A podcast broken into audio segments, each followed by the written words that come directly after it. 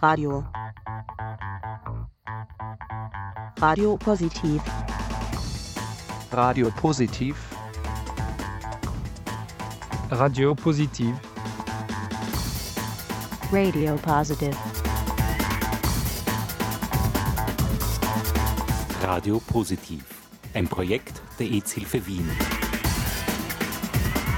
Jeden Donnerstag von 20 bis 21 Uhr auf Orange 94.0. Und im Kabel auf 92,7. Herzlich willkommen bei Radio Positiv, der wöchentlichen Sendung für die EZ-Hilfe Wien. Am Mikrofon begrüßt euch Peter Supp. In unserer heutigen Sendung könnt ihr mit Leidenschaft lieben lernen. So zumindest verspricht es der Klappentext des Buchs, das ich gerade in Händen halte. Lebendige Sexualität bedeutet so viel mehr als nur das eine.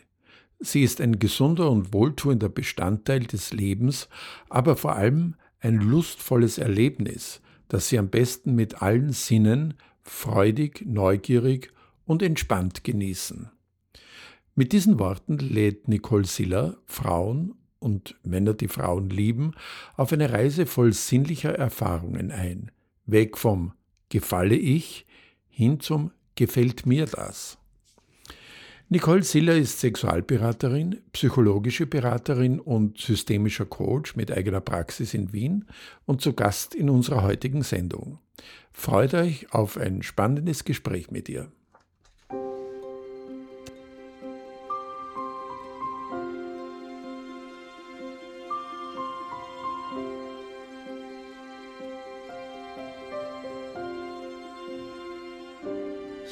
En décembre, fraîcheur en été, au cœur de ta chambre, nos nuits éclatées, nous étions deux ombres, amants et perdus,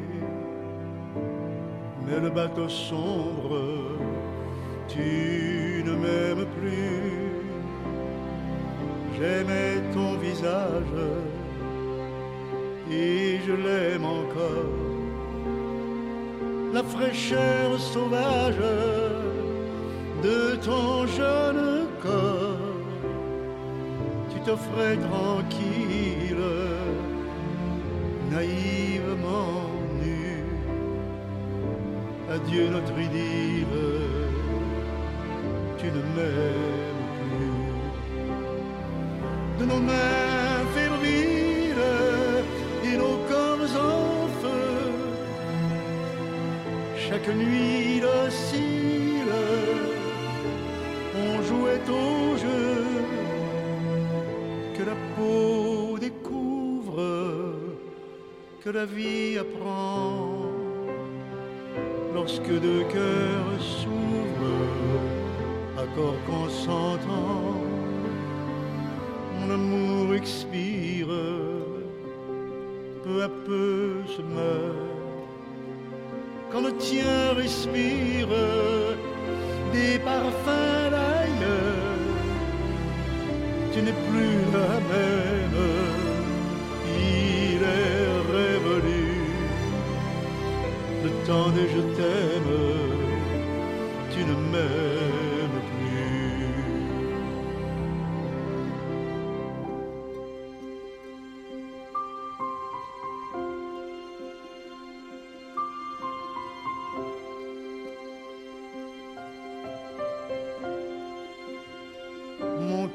sans vacarme, des peaux de chagrin, larmes ou pas larmes, n'y changeront rien face à ce morose paradis perdu.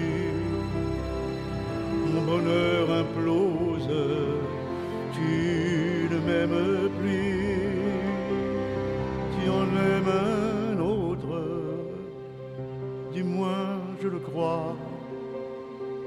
Dès lors tu te vaudres et brûlant ses bras, tu te tiens austère, froide et résolue comme une étrangère. Tu ne m'aimes plus. Quand nous avions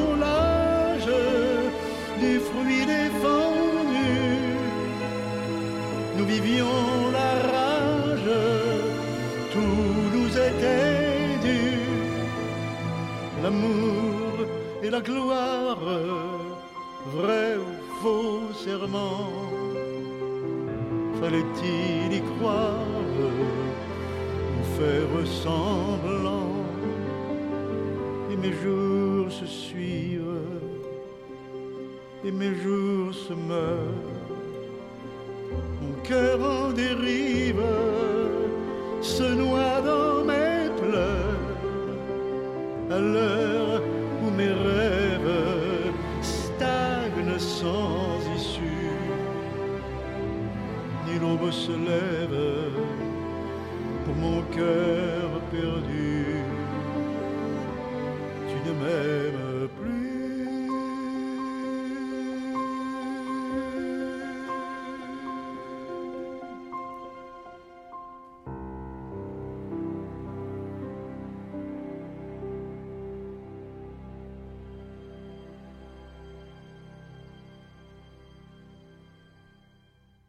Nicole, äh, vielen Dank, dass du heute zu uns ins Studio gekommen bist. Sehr gerne. Aus Anlass äh, des Erscheinens deines äh, neuen Buches Finde deine Lust.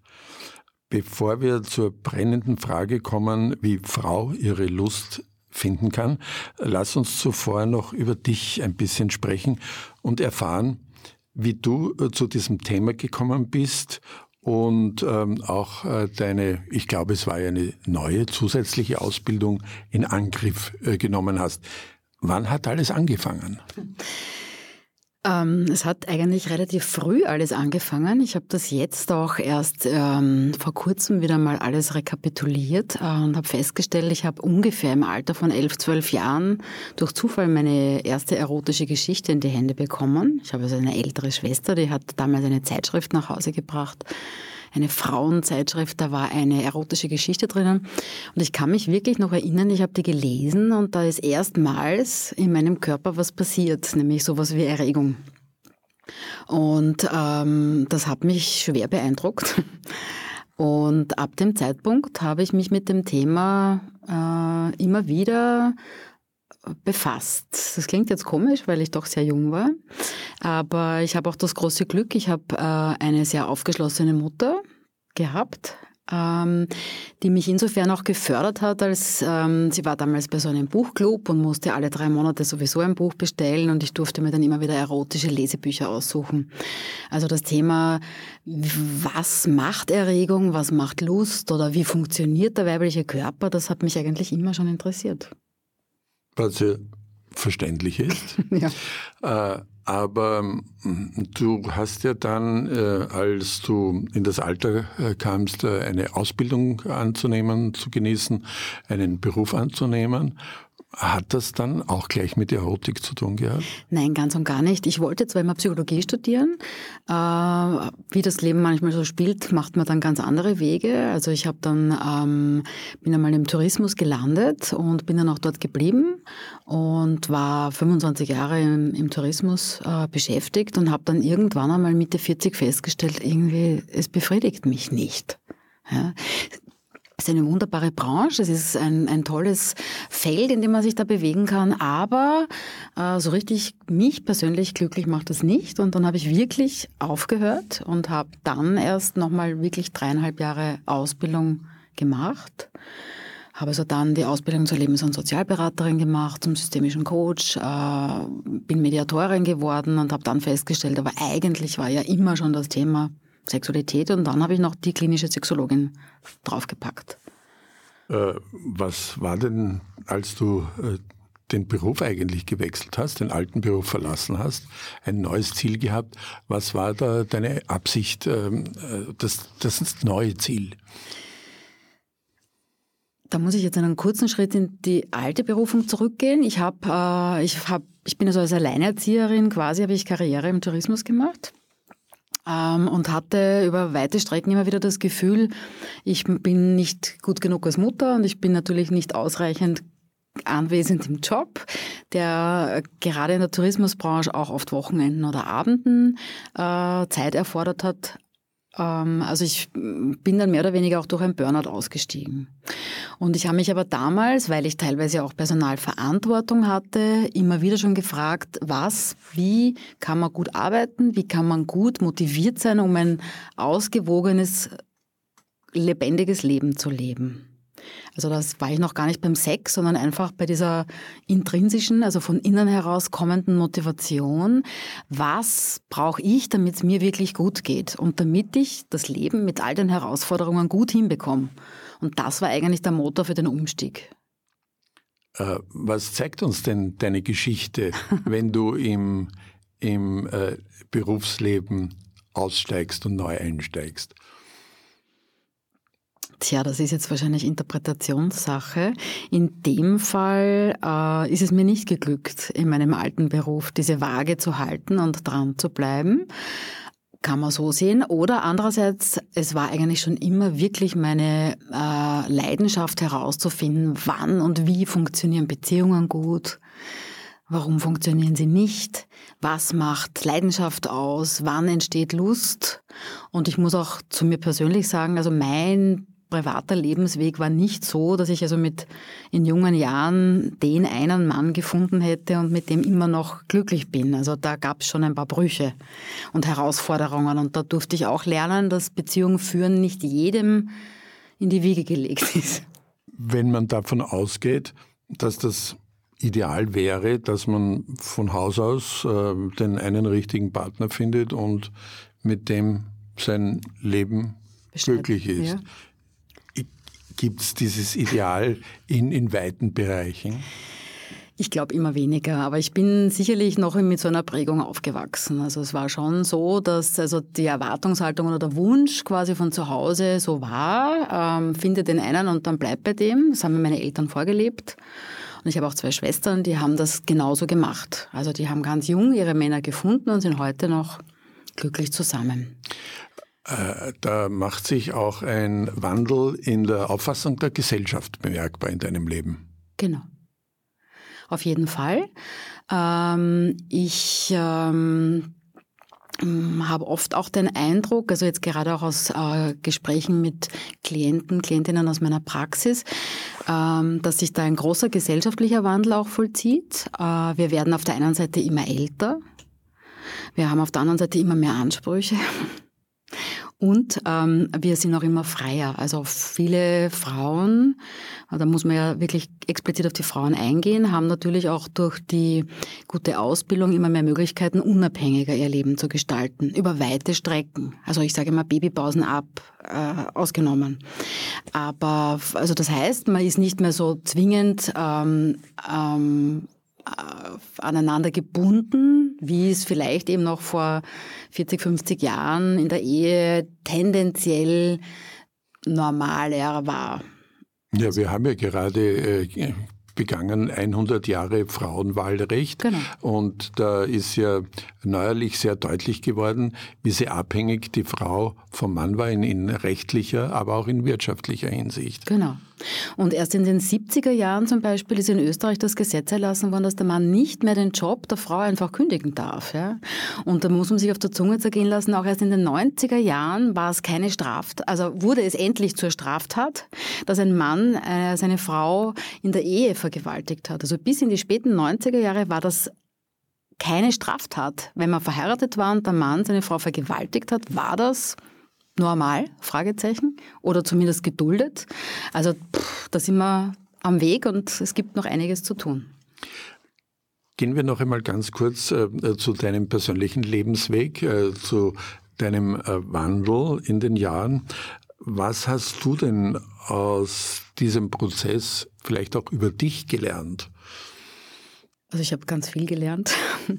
Ich habe auch ähm, schon relativ, also nicht nur mit dieser Ausbildung äh, vor ungefähr zehn Jahren, sondern schon auch äh, 15 Jahre davor ungefähr begonnen, mit mich selber, also mit Psychotherapie herauszufinden, äh, weil ich immer das Gefühl gehabt habe, ich stoße an Grenzen, die gar nicht meine sind, die vielleicht anerzogen, gesellschaftlich gefordert, ähm, übernommen waren. Man hat ja so ganz viele vorgelebte äh, ähm, also Vorbilder äh, unbewusst übernommen, weil die ersten Jahre sind ja die prägenden, da kriegt man ganz viel unbewusst mit und dann glaubt man zu wissen, so ist es richtig, so ist es falsch.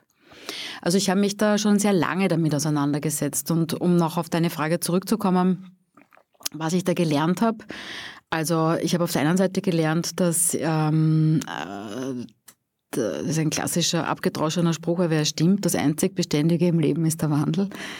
Es ist einfach nicht so, dass man irgendwann sagt, äh, jetzt bin ich wo angekommen und da bleibe ich jetzt. Das ist in fast keinem Bereich so, weil Berufe ändern sich, Menschen ändern sich. Ich kann auch in einer Beziehung sehr lange, vielleicht ein Leben lang glücklich sein, aber jeder Mensch ändert sich. Es gibt unterschiedliche Herausforderungen, äh, unterschiedliche ähm, Erlebnisse und all das verändert uns jeden Tag. In diesem Zusammenhang gefällt mir der Begriff Lebensweg. Wir befinden uns auf einem Weg und ähm, müssen uns selbst ändern, müssen aber auch gelegentlich auf Wegweiser und Orientierungen schauen. Genau. Du hast es äh, vorhin ähm, äh, kurz angedeutet, dass auf deinem Weg auch Probleme zu lösen waren. Welche waren das und wie konntest du sie lösen? Also was mir jetzt spontan dazu einfällt, ist, ich habe eben ähm, ab dem Zeitpunkt, als mein Sohn drei war, habe ich mich von seinem Vater getrennt und war dann also über einige Jahre alleinerziehende Mutter. Äh, habe trotzdem das Glück gehabt, Karriere machen zu können. Und nein, es gab nicht die Oma im Rücken, die mir alles freigehalten hat, sondern ich habe mich eher mit anderen Alleinerzieherinnen gut organisiert. Ähm, und äh, da habe ich schon auch jetzt, also was jetzt gerade das Thema Liebe betrifft, äh, die Erfahrung gemacht, ich habe den einen oder anderen Mann kennengelernt und ich habe tatsächlich einmal explizit die Worte gehört, ruf mich an, wenn dein Sohn groß ist. Also das war schon eine Herausforderung für mich, wo ich ähm, das Gefühl hatte, ich werde als Frau mit einem Kind äh, nicht so wahrgenommen als Frau, wie ich, ja, wie es mir eigentlich gebührt. Und ich bin sehr froh, dass wir da heute auf einem anderen Weg sind. Über weite Strecken zumindest, weil äh, es gibt ganz, ganz viele Patchwork-Familien. Es ist mittlerweile ja fast äh, normal unter Anführungsstrichen. Also es ist auf jeden Fall keine Schande mehr und kein Makel, wenn man jetzt äh, den Mut hat, alleine mit seinem Kind durchs Leben zu ziehen. Wann hat sich denn etwas verändert auf dem Weg? Es hat sich immer wieder was verändert. Ähm, erstens natürlich, weil mein Kind größer wurde. Dann gab es auch so Phasen, wo ich ähm, mir zum Beispiel einfach mal einen Liebhaber gegönnt habe und es gar nicht ein Thema war im Alltag, sondern einfach meine Zeit, wenn das Kind beim Papa war. Ähm, also ich habe da schon meine Wege gefunden, auch äh, mein Frau sein leben zu dürfen. Und ähm, es gab dann auch mal eine Phase, wo ein Mann bei mir, wo ich mit einem Mann gemeinsam gelebt habe. Da war mein Sohn so elf, zwölf herum. Das war auch sehr inspirierend und gut, aber hat äh, zwei Jahre gut funktioniert und dann auch wieder nicht. Also das hat sich so über die Jahre entwickelt und ähm, ähm, ich möchte jetzt nicht alles an meinem Sohn festmachen, aber als er dann schon halbwegs erwachsen war, nämlich 17, 18, da gab es dann eine ernsthafte, oder ernsthaft klingt jetzt so traurig, eine dauerhaftere Beziehung in meinem Leben, die auch über 13 Jahre gehalten hat. Genau.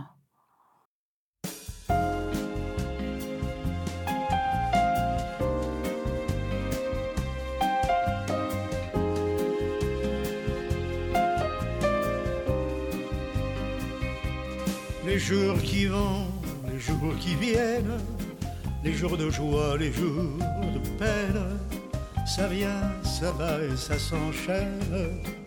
On en retient, on en oublie, d'autres se gravent en nos mémoires, en pièces roses ou pièces noires, qui écrivent une histoire qui devient celle d'une vie les jours qui courent et se répètent, ceux d'un passé que l'on regrette, qui ont creusé une cachette dans le grenier de nos pensées, les jours joyeux de l'insouciance, les jours heureux de l'inconscience, de l'enfance à l'adolescence, du temps d'aimer et d'être aimé. Jours qui souvent se confondent dans la solitude profonde des cœurs brisés, des seuls au monde qui ne savent à quoi s'accrocher alors que ceux d'hier surnagent en souvenirs et en images, tandis que se tournent les pages d'un bonheur désarticulé. Les jours où sans sonner l'alarme, l'amour va remballant ses charmes, transformant les rires en larmes pour aller ailleurs, se donner ces jours noirs qui prennent la fuite pour d'autres bras, pour d'autres gîtes, au moment où la messe est dite, pour un cœur vide et saccagé.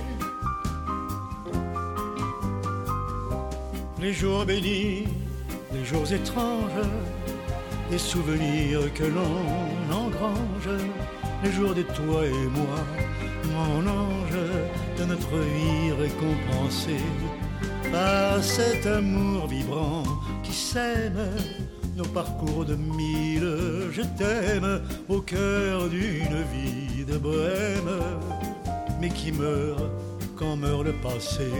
Les jours, l'amour se sublime, invente des mots et des rimes, et qui, jour après jour, s'exprime en déclinant le verbe les jours auxquels nos cœurs s'agrippent sans état d'âme, nous étripent et qui peu à peu s'émancipent pour partir sans se retourner.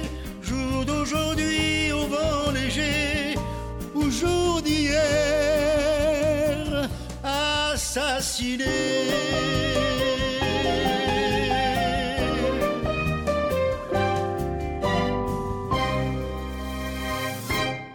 Jetzt hast du äh, in dieser Zeit, wie du vorher gesagt hast, im Tourismus gearbeitet, warst da erfolgreich tätig und hattest aber immer im Hintergrund vermutlich die Idee, etwas anderes zu tun, dich doch wieder mit Psychologie zu befassen. Wie hast du dann da die Entscheidung getroffen oder was war das Ausschlaggebende für den Durchbruch?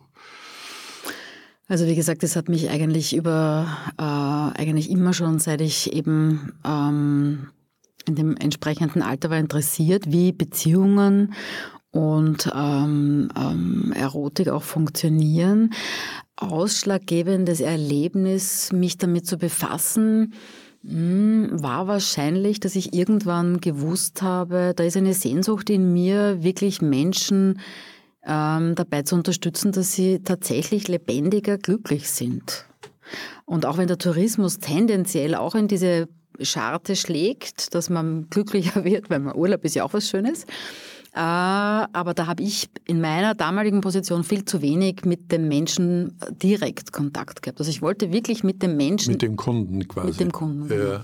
Also ich wollte wirklich mit Menschen arbeiten, Menschen äh, begleiten, dahin herauszufinden, was brauche ich oder was brauchen meine Klienten, damit sie ihr Leben wirklich lebendig und halbwegs äh, glücklich gestalten können. Und das ist auch eine gute Voraussetzung oder aus meiner Sicht vielleicht die Voraussetzung, auch äh, langfristig oder längerfristig ein lustvolles Liebesleben zu leben.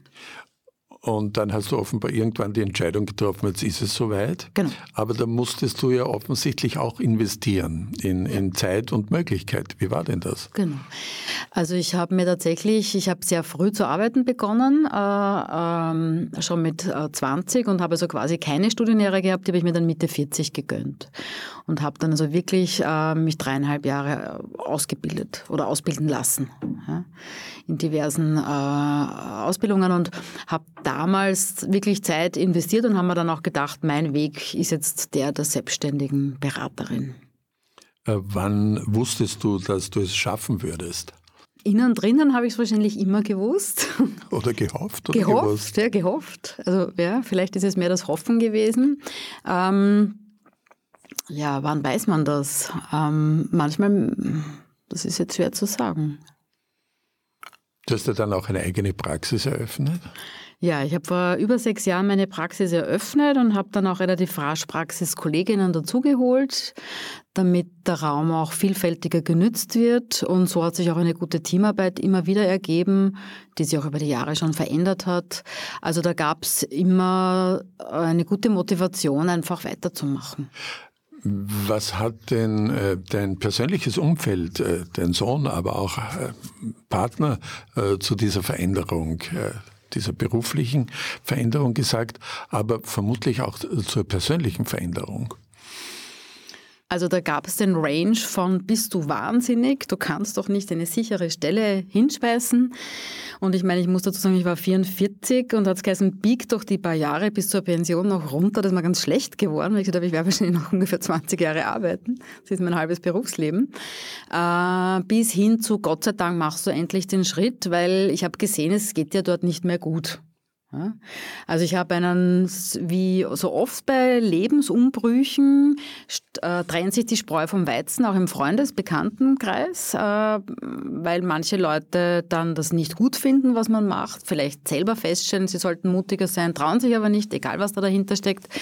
Auf jeden Fall ist dann wieder eine Quintessenz an Freunden übergeblieben, die mich tendenziell sehr bestärkt hat, diesen Weg zu gehen. Hast du da auch Hilfe oder Unterstützung bekommen?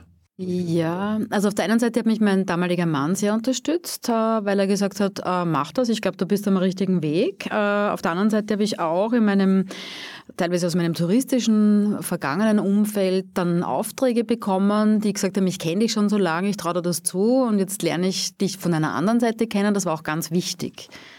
Ja, ist, ist, ist, ist, du hast natürlich jetzt auch den wirtschaftlichen Aspekt angesprochen, denn wenn du deinen Wunsch verwirklichen konntest durch die Ausbildung, dann muss da ja auch auf der anderen Seite einmal was rausschauen, außer man gewinnt im Lotto. das habe ich leider nicht.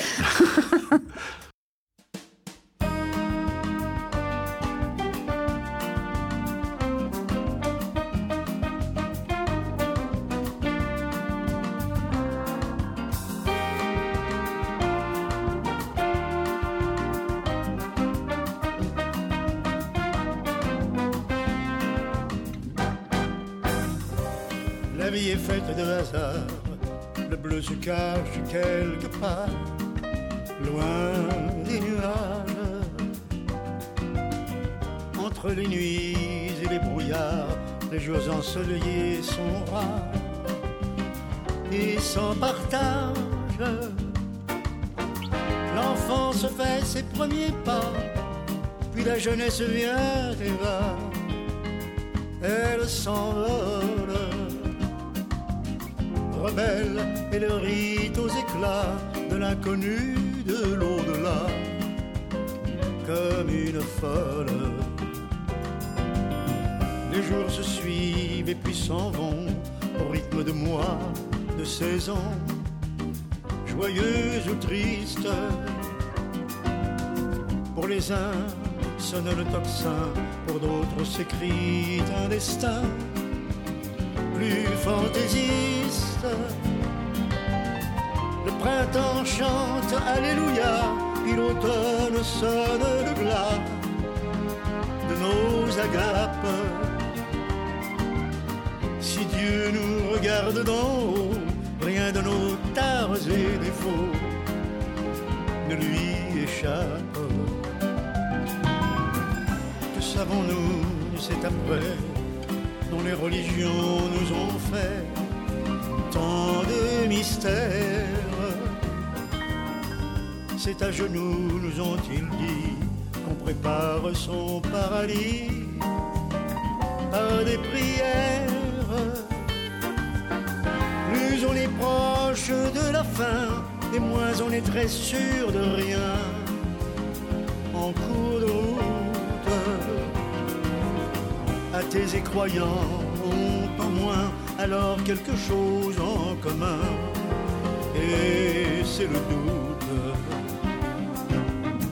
La vie est reine d'illusions, de parti pris et d'opinion, sans queue ni tête.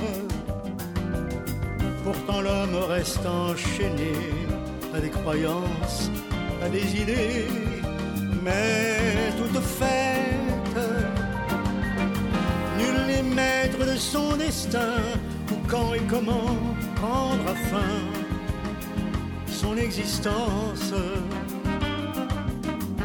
Tout est écrit, tout est tracé, tous nos chemins sont balisés bien à l'avance.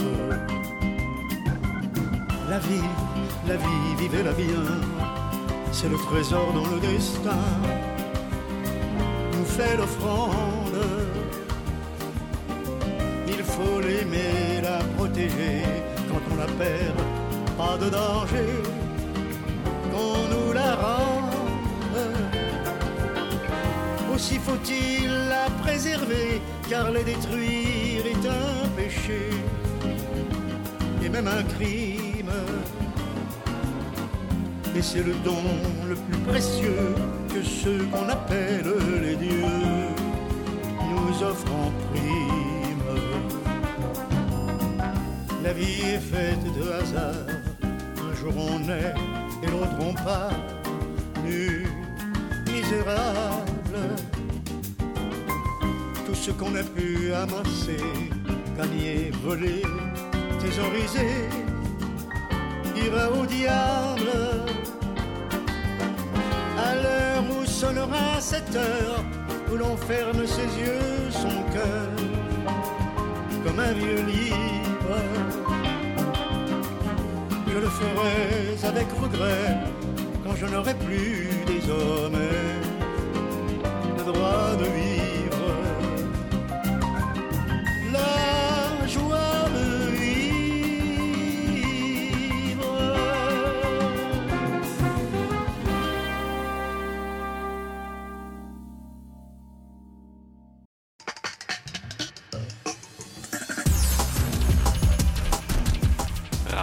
positiv. Zu Gast in unserer heutigen Sendung von Radio Positiv ist die Sexualberaterin Nicole Siller. Nicole, was hilft dir denn, Probleme zu lösen? Da darf ich mittlerweile wahrscheinlich auf einen reichen Erfahrungsschatz zurückgreifen. Ähm, also das, was mir fast immer hilft, ist, wenn ich, ähm, das ist jetzt ganz persönlich, wenn ich mich in der Natur bewege. Also das heißt, wenn ich so weiß, ich muss jetzt dringend äh, etwas bearbeiten und irgendwie habe ich gerade ein Brett vorm Kopf oder ähm, ich äh, stehe unter Stress, weil ich gerade zu viel zu tun habe, dann gönne ich mir so komisch das klingt, im größten Stress die Zeit, ich habe einen Hund, ich gehe dann eine Runde spazieren und merke, dass es mir zum Beispiel danach viel leichter fällt, viel leichter von der Hand geht. Also da ist oft ein Schritt zurück, eine Pause, einmal rausgehen, viel sinnvoller als dran zu bleiben und mit Ego und Kopf durch die Wand weiterzumachen. Etwas, äh, glaube ich, persönlich ganz Wichtiges in unserer heutigen Zeit, äh, sich hin und wieder Zeit nehmen und seien es nur ein paar Minuten, nur eine Viertelstunde, gerne auch länger, wenn es geht, und äh, in sich äh, selbst hineinzuhören. Genau. Da kommen wir aber, glaube ich, schon Zum Buch. Zu, zum Buch, genau. Ja. Denn das ist nicht nur eine Meinung, äh, die ich auch erfahren habe persönlich, sondern die auch ähm, ganz eine wesentliche Säule in deinem Buch ist. Es heißt Finde deine Lust, das Praxisbuch für weibliche Sexualität. Genau. Wie kam es jetzt zu diesem Buch, Nicole? Ja, da muss ich sagen, habe ich großes Glück gehabt. Ich bin vom Kneip Verlag äh, äh, vorigen Sommer angesprochen worden. Ich hatte schon davor öfter die Gelegenheit, Artikel zu schreiben für verschiedene Gesundheitsmedien äh, beziehungsweise äh, Interviews zu geben zu bestimmten Themen. Und da hat mich dann eine, eine äh, Frau vom Kneip Verlag wirklich äh, angesprochen und gesagt, ich habe dich gestalkt und ich würde gerne dich einladen, dass du für uns ein Buch schreibst. Was hast du da gefühlt in dem Moment? Ich habe mich total gefreut, weil ich habe immer so im Kopf gehabt, irgendwann schreibe ich ein Buch, aber nachdem irgendwann nicht im Kalender steht, war ich also ganz froh, dass jemand gesagt hat, jetzt.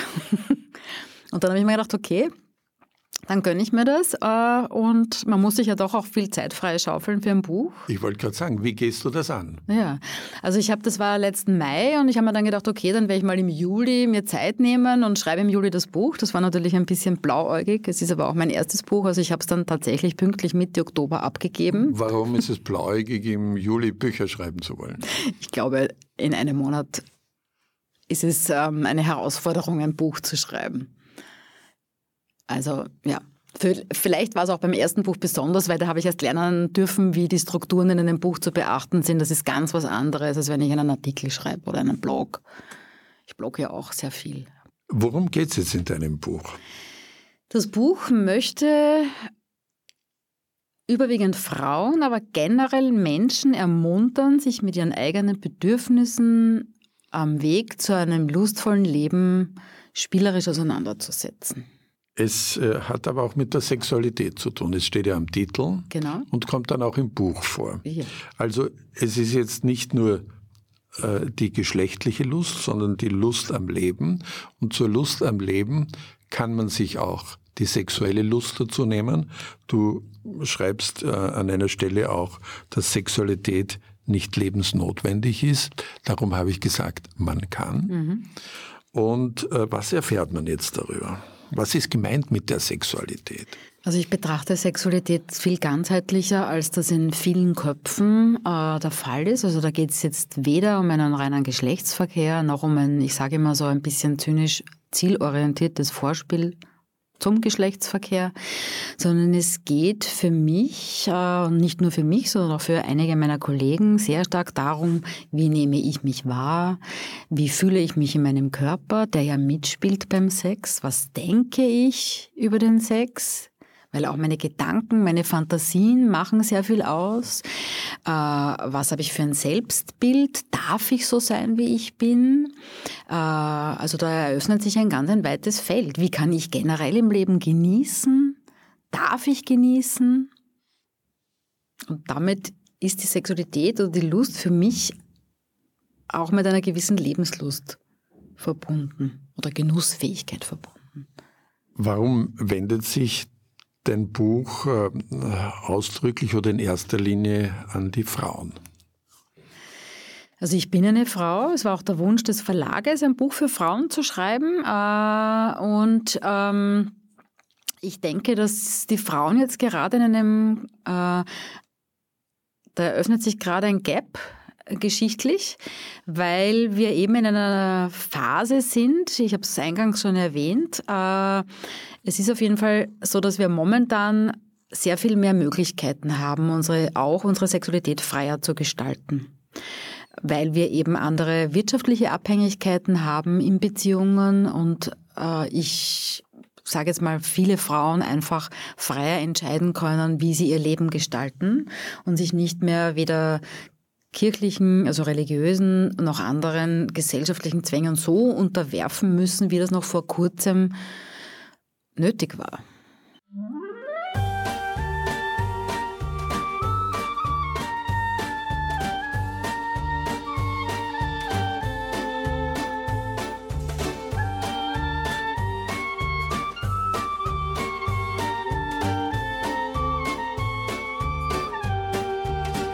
Connu les chaînes, j'ai connu les plaies, j'ai connu la haine, j'ai connu le fouet, j'ai connu l'injure, la soif et la faim, j'ai connu la dure peur du lendemain, j'ai connu la tombe, les membres brisés, j'ai connu la honte de ma nudité. j'ai connu les vagues des hordes en pleurs. J'ai connu la schlag, j'ai connu la peur. Ce que l'homme fait à l'homme, au mépris de toute loi. Ce que l'homme fait à l'homme, l'animal ne le fait pas. Ce que l'homme fait à l'homme, on en prétexte sa foi. Ce que l'homme fait à l'homme, ça ne s'imagine pas. J'ai connu les cimes de l'obscénité, des génies du crime jamais égalés, des corps qu'on entasse sans nom et sans vie dans ces fausses basses pour viande pourrie. J'ai vu la vermine se nourrir de corps au fond des usines connu ces choses dans la puanteur de ces virtuoses des années d'horreur. Ce que l'homme fait à l'homme au mépris de toute loi. Ce que l'homme fait à l'homme, l'animal ne le fait pas. Ce que l'homme fait à l'homme, on en prétexte sa foi. Ce que l'homme fait à l'homme, ça ne s'imagine pas. J'ai connu les femmes et leurs seins taris, le regard s'enflamme, les enfants vieillis, sous l'œil insensible des génocidaires.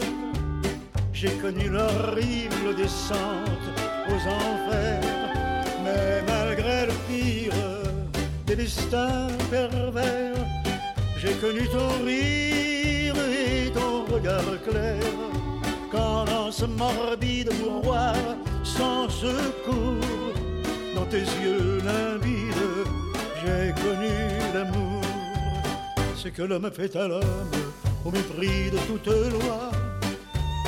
Ce que l'homme fait à l'homme, l'animal ne le fait pas. Ce que l'homme fait à l'homme, prenant prétexte sa foi. Ce que l'homme fait à l'homme, pourquoi le fait-il?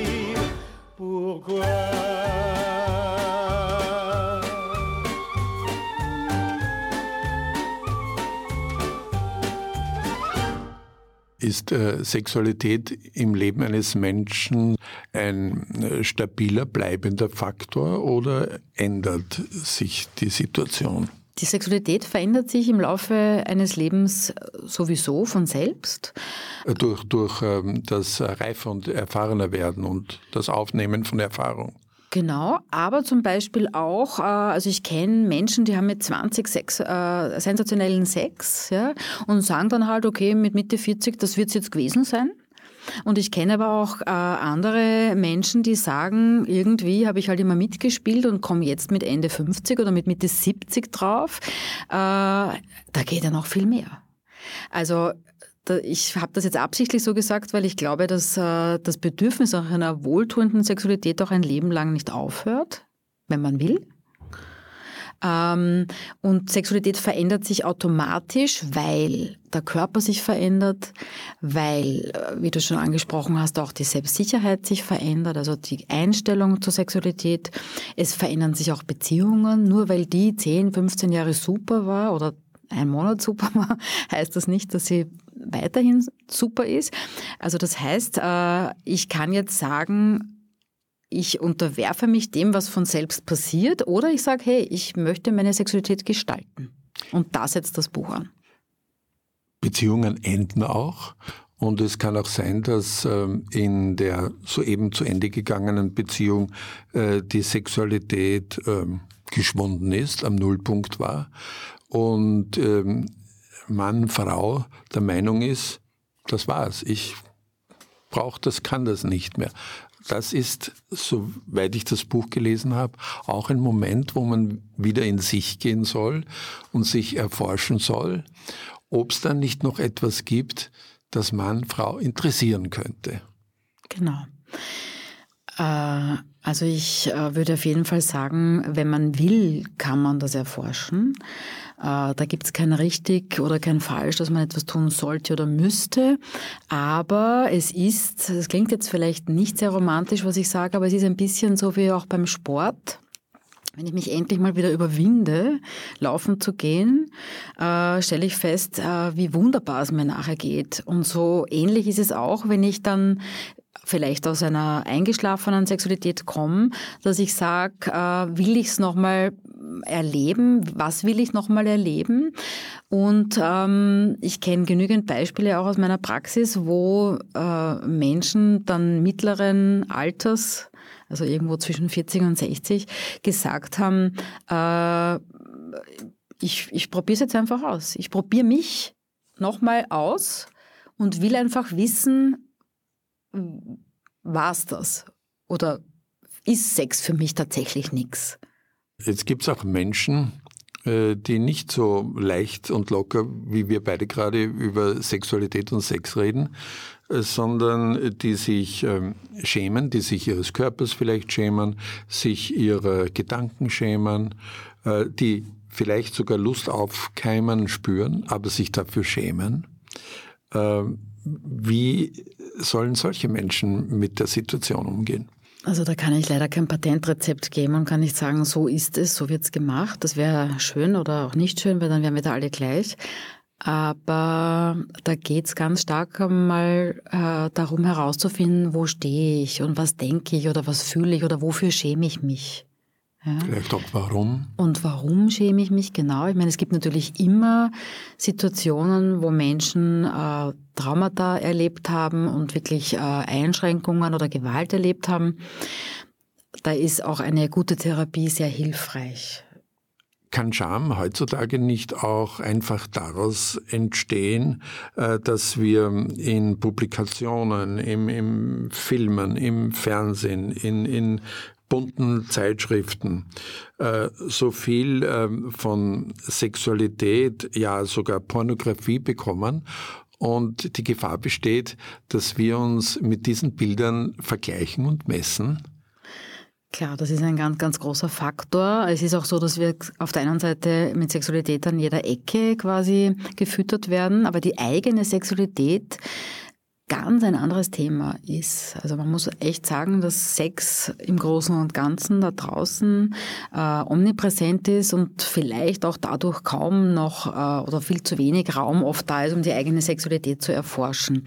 Und diese Kunstwelt, die uns da vorgegaukelt wird, sei es, dass äh, Bilder bearbeitet werden oder dass ähm, äh, Standards gesetzt werden, die einfach nicht real sind. Und das betrifft übrigens nicht nur Frauen, sondern auch Männer immer. Ähm, also, dass wir nicht jung genug oder nicht schlank genug oder da gibt es eine Million. Oder der Penis des Mannes nicht groß genug. Nicht groß genug, genau. Oder die Schamlippen bei der Frau nicht synchron genug. Also es gibt eine Million Dinge, an denen wir uns messen können, um festzustellen, oh, wir genügen nicht. Ja? Und äh, gerade deswegen sage ich so ein bisschen die Brücke oder die ich versuche mit diesem Buch zu schlagen, ist auch von diesem Gefalle ich hinzukommen zu dem gefällt mir das. Also wieder in die eigene Wirksamkeit, in, diese, in dieses Bewusstsein zu kommen, ich gestalte mir mein Leben über viele, über weite Strecken doch auch selbst. Und auch mein Sexualleben. Es ist jedenfalls ein Buch, das weit über die Sexualität hinausgeht und mit dem Rat, sich auf sich selbst einzulassen, mhm. Äh, seine eigene, allenfalls auch geänderten Bedürfnisse kennenzulernen und auch ein bisschen allgemeine Lebenshilfe vermittelt. Was es, glaube ich, nicht ist, es ist keine Gebrauchsanleitung. Genau. Aber du hast einen ganz dicken Praxisteil. Äh, verrat uns ein bisschen, was wir äh, für Hilfen aus dem Praxisteil bekommen können. Also der Praxisteil beginnt auch mit etwas sehr Allgemeinem. Das erste Kapitel ist ein Kapitel zum Thema Stressmanagement. Und ich glaube, das Wort Sexualität kommt gar nicht vor in diesem Praxisteil, äh, weil ich festgestellt habe, eben gerade auch in, äh, in der Arbeit mit meinen Klienten, äh, wir leben in einer sehr dichten Zeit. Es ist, wird sehr viel von uns gefordert äh, und man funktioniert oft im Alltag nur noch und dann wünscht man sich, wenn man dann erschöpft am Abend sich nebeneinander aufs Sofa setzt, dass dann oder auch allein mit sich aufs Sofa setzt, dass man dann ein lustvolles, entspanntes Wesen ist und äh, das funktioniert meistens so nicht. Also das heißt, der Praxisteil beginnt mit einem Anti-Stress-Kapitel sozusagen, mit Anregungen, wie ich wieder zu mir zurückfinden kann, um überhaupt wahrzunehmen, wie es mir geht.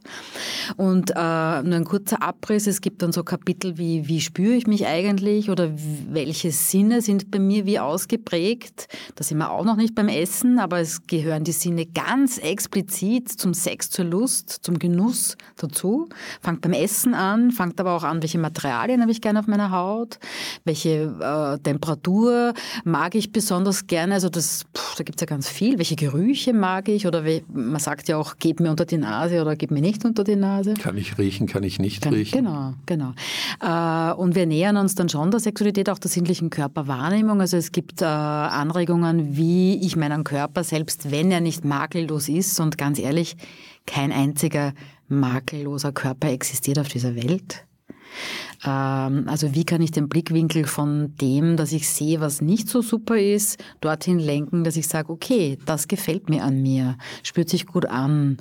Äh, also die eigene Wahrnehmung zu schärfen, äh, wohlwollend.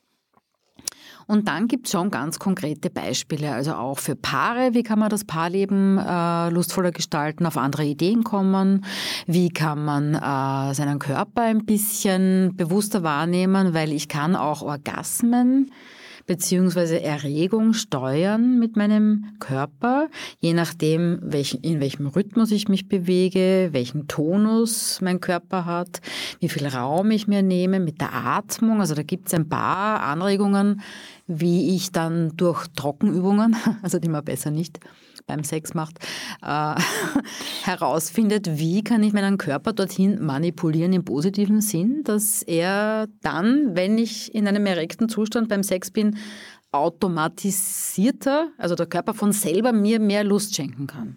Auch wenn das Buch für Frauen geschrieben ist, es ist für Frauen und aber auch für Männer, die Frauen lieben, schlussendlich geschrieben. Und ähm, es ist einfach so, dass nicht nur Frauen gerade in einer Umbruchsphase sind, wo vielleicht Frauen sich mehr trauen dürfen, ihre Sexualität zu zeigen.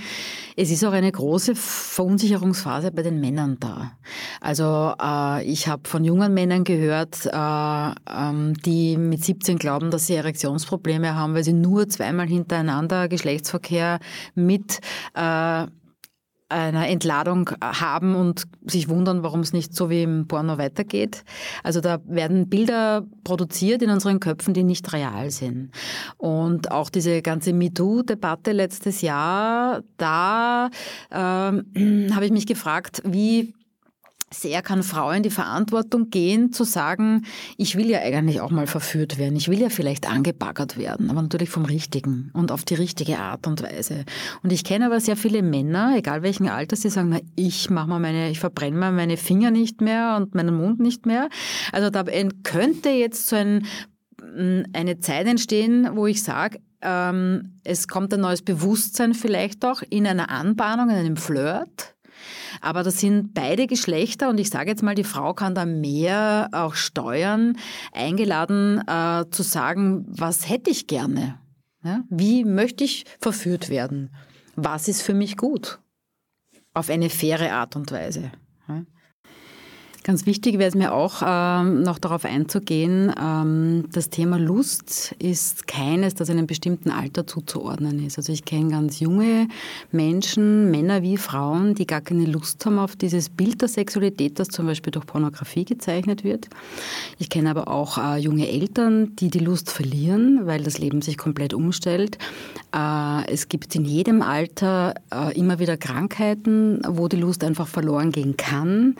Äh, und ich möchte deswegen explizit betonen, es ist in jedem Alter möglich, also auch dann noch, wenn man schon ein höheres Alter erreicht hat, zu sagen, ich tue was für meine Lust. Und je nachdem, wo man gerade steht, werden die Bedürfnisse aber auch eben unter Umständen ganz anders sein. Mit 20 anders als mit 50 oder mit 100.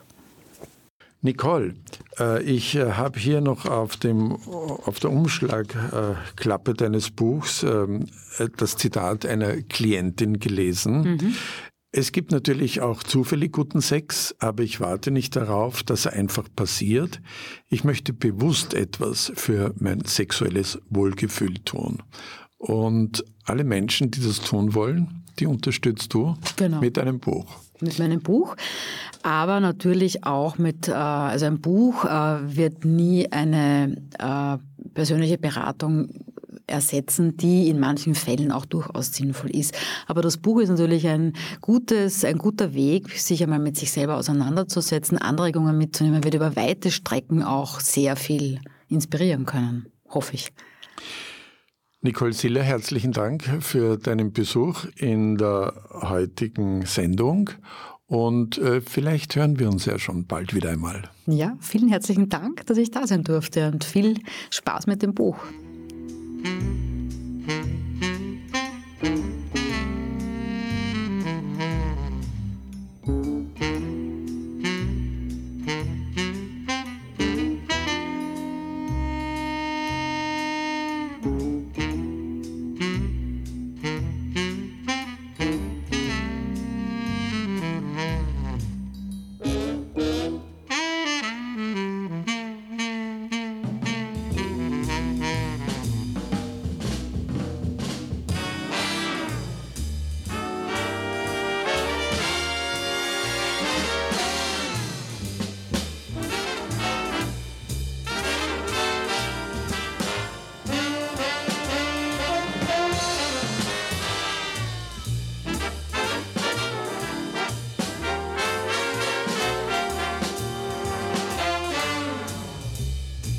Das war ein Gespräch mit Nicole Siller über ihr eben erschienenes Praxisbuch für weibliche Sexualität Findet eine Lust. Gerade zur Sexualität können Gesundheitsfragen auftauchen, auf die man diskret kompetente Antworten finden will. Solche Antworten kannst du auch bei der AIDS-Hilfe Wien erhalten, entweder auf der Homepage www.aids.at oder bei einem Beratungsgespräch im AIDS-Hilfehaus am Maria-Hilfer-Gürtel 4 in 1060 Wien gegenüber der U-Bahn-Haltestelle Gumpendorfer Straße. Am besten du meldest dich dazu telefonisch an unter der Nummer 01 599 37. Wenn ihr Fragen zur heutigen Sendung habt oder selbst Beiträge zu Sendungen von Radio Positiv gestalten wollt, schreibt uns eine E-Mail an radiopositiv at aids-hilfe-wien.at. Das war unsere heutige Sendung von Radio Positiv. Auf Wiederhören sagt Peter Supper.